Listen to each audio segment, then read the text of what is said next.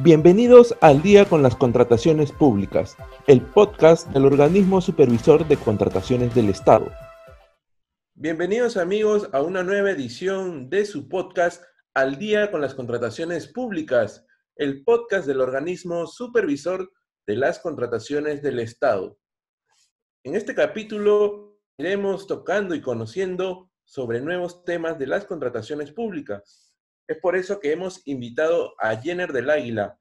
Él es especialista de la Dirección Técnico-Normativa del OCE y vamos a conversar sobre la comparación de precios. Este es un procedimiento establecido en la ley de contrataciones. Hola Jenner, ¿cómo estás?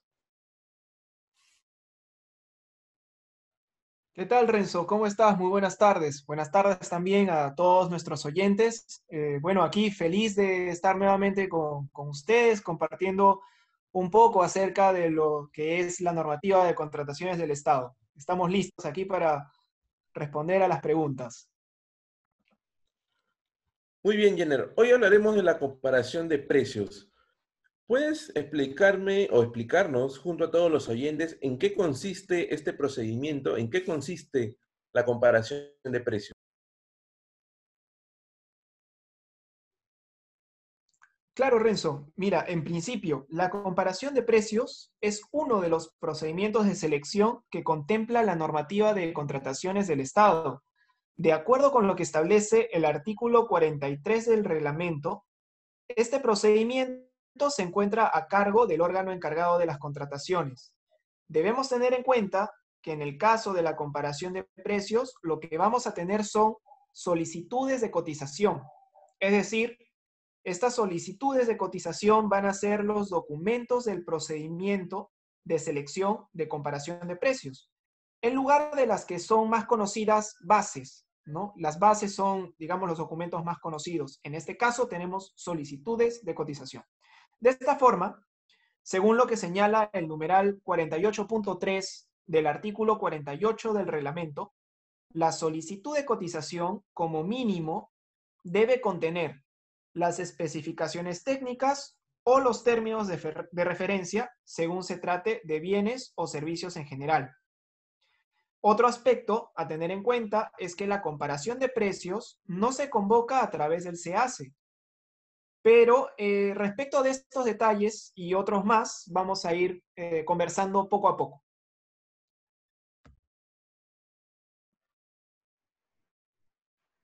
Claro que sí. Jenner, ¿cuáles son las condiciones que deben darse para poder aplicar la comparación de precios en un procedimiento de contratación pública?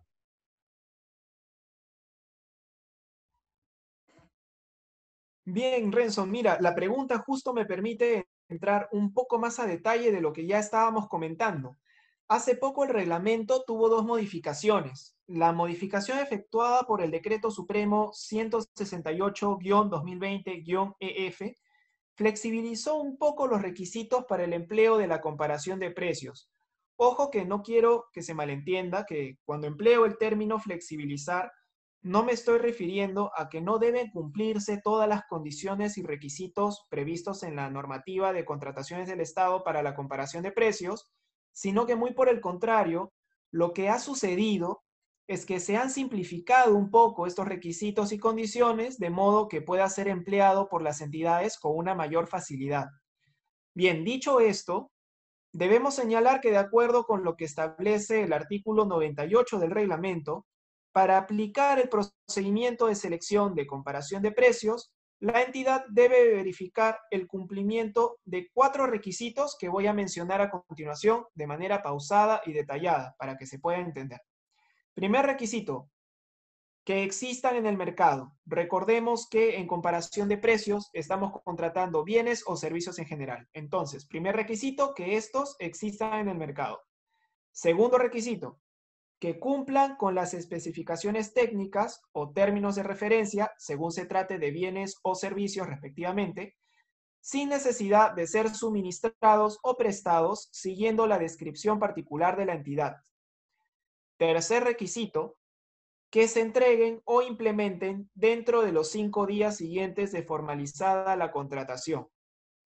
Ahora, teniendo en cuenta estos primeros tres requisitos, después vamos a hablar del último, eh, viene la pregunta, ¿cómo o dónde verificamos que se cumplen estos tres requisitos?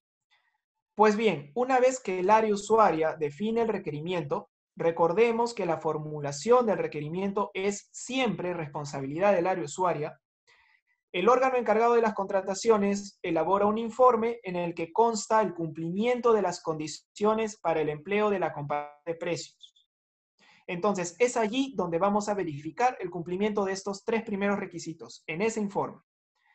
Y finalmente, como cuarto requisito, importante, muy importante, que debe cumplirse es que el valor estimado de las contrataciones, ya sea de los bienes o servicios en general, ¿no? que se quieran realizar mediante la comparación de precios, debe ser igual o menor a 15 UITs. Estos serían los cuatro requisitos a cumplir para poder realizar un procedimiento de selección de comparación de precios. Muy bien, Jenner. Y si un proveedor desea participar de un procedimiento de comparación de precios, ¿cuáles son los pasos a seguir? ¿Cuáles son cada uno de esos procedimientos que debe cumplir para poder participar de dicho proceso?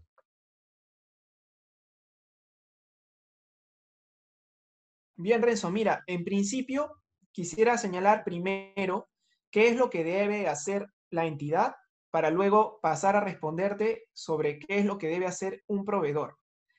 ¿Qué es lo que debe hacer la entidad? Primero, una vez que se emite el informe favorable para el empleo de la comparación de precios que hemos mencionado hace un momento, el órgano encargado de las contrataciones debe solicitar y obtener, ya sea de forma física o electrónica, un mínimo de tres cotizaciones que cumplan con lo previsto en la solicitud de cotización. Esta cotización debe estar acompañada de una declaración jurada, obviamente del proveedor que la emite, indicando que no se encuentra impedido para contratar con el Estado. La entidad va a otorgar la buena pro finalmente a la cotización de menor precio. Para ello, debe verificar que el proveedor cuente con inscripción vigente en el RNP. Ahora, sobre este punto hay un tema que aclarar. ¿Cómo se realiza el otorgamiento de la buena pro? Recordemos que habíamos mencionado al inicio de esta charla que la convocatoria eh, no se realiza a través de la publicación en el SEACE como en, en otros casos, ¿no? Pues bien, el otorgamiento de la buena pro en la comparación de precios la realiza el órgano encargado de las contrataciones a través de su publicación en el SEACE. Para ello, debe registrar la solicitud de cotización cuando corresponda, las cotizaciones obtenidas y el acta respectiva de buena pro. Es decir, finalmente, la comparación de precios sí va a ser registrada en el SEACE, pero a través de estas consideraciones particulares que ha previsto la normativa de contrataciones del Estado. Ahora, en el caso que dos o más ofertas empaten, una situación que en comparación de precios puede ser bastante difícil, pero digamos que igual la normativa lo ha previsto, el otorgamiento de la buena pro se efectúa a través del sorteo. Este sorteo se realiza en la misma plataforma del SEACE. Eh, cuando dos o más ofertas empatan, eh, la plataforma del SEACE detecta esta situación habilita una funcionalidad para efectuar el sorteo, se realizará el sorteo y allí se determinará quién es el ganador. Bien, ahora sí, contestándote eh, este tema de, la, de lo que debe hacer la entidad, podemos pasar a hablar sobre qué es lo que deben tener en cuenta los proveedores.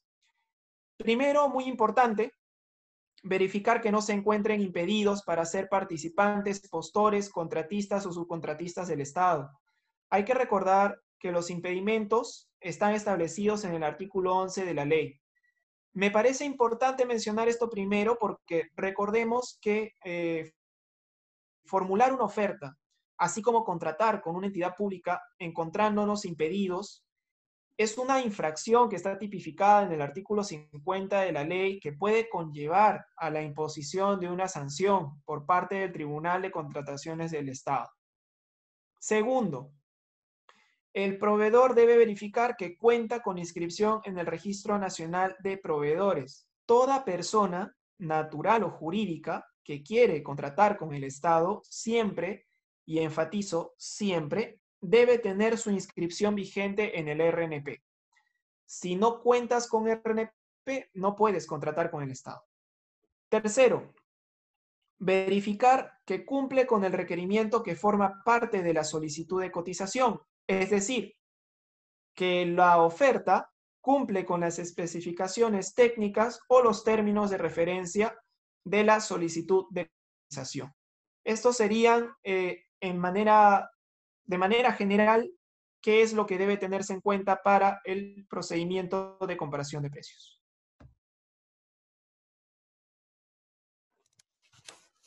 Claro que sí, Jenner, muchas gracias por los detalles que nos brindas. Ahora, ¿en qué casos frecuentes se utiliza la comparación de precios?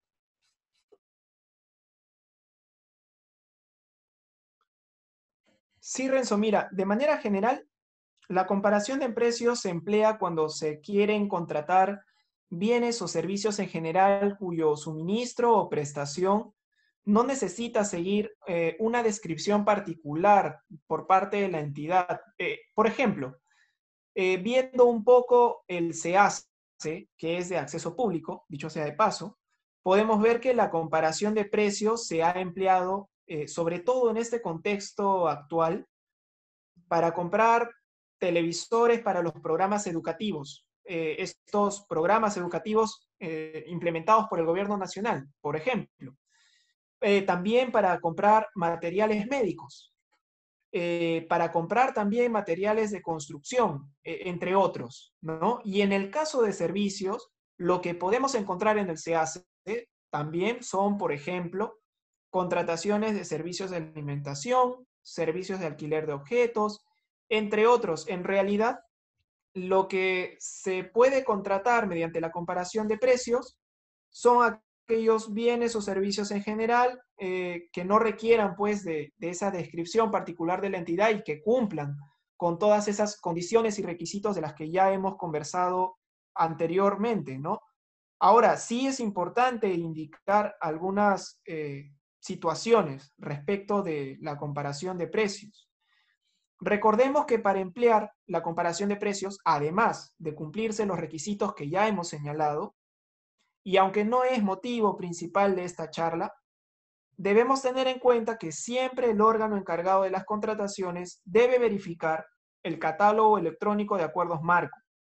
Entonces, en el caso que el bien o servicio que se requiera contratar se encuentre en dicho catálogo electrónico, independientemente de la cuantía de la contratación, deberá contratar allí, en ese catálogo, de manera obligatoria, de no encontrar el bien o servicio allí, deberá contratar mediante los métodos de contratación que prevé la normativa de contrataciones del Estado, como por ejemplo sobre el que estamos conversando, la comparación de precios.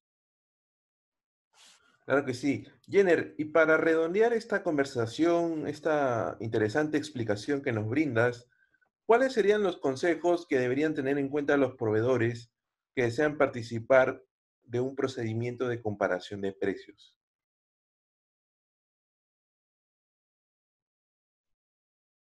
Bien, Renzo, claro que sí. El consejo que puedo dar a todos los proveedores que verifiquen que no se encuentran inmersos en ninguno de los impedimentos previstos en el artículo 11 de la ley.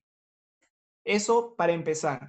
Si te encuentras inmerso en alguno de estos impedimentos, no puedes ser participante, postor, contratista ni subcontratista del Estado. Segundo, que tengan siempre su inscripción vigente en el RNP. Como vuelvo a señalar, si uno quiere contratar con el Estado, si uno quiere contratar con una entidad pública, tiene que tener RNP. Así que verificar siempre la vigencia del RNP.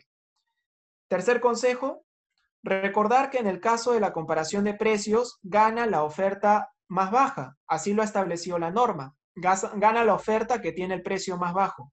Entonces, lo que se trata es de cumplir con las especificaciones técnicas o términos de referencia requeridos por la entidad al mejor precio que pueda ser capaz de cotizar. Esos serían los consejos que puedo dar de manera general. Muy bien, Jenner, muchas gracias por tu participación en Al día con las contrataciones públicas. Sin duda ha sido eh, muy importante la explicación que nos has brindado sobre la comparación de precios.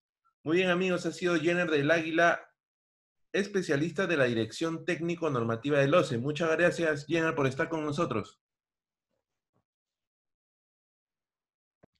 Muchas gracias Renzo. Gracias también a todos nuestros amigos que nos escuchan.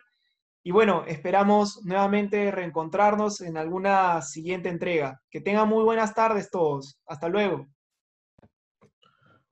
Claro que sí. Muy bien amigos, ha llegado el final de nuestro podcast al día con las contrataciones públicas. El podcast del OCE será hasta una nueva ocasión, pero no dejen de seguirnos a través de las redes sociales del OCE, en Facebook, Twitter, LinkedIn, YouTube y Spotify. También pueden suscribirse a nuestro boletín de noticias mensual, en el cual recibirán las últimas actualizaciones sobre las contrataciones públicas. Nos vemos la próxima semana. Hasta luego. Gobierno del Perú. El Perú primero.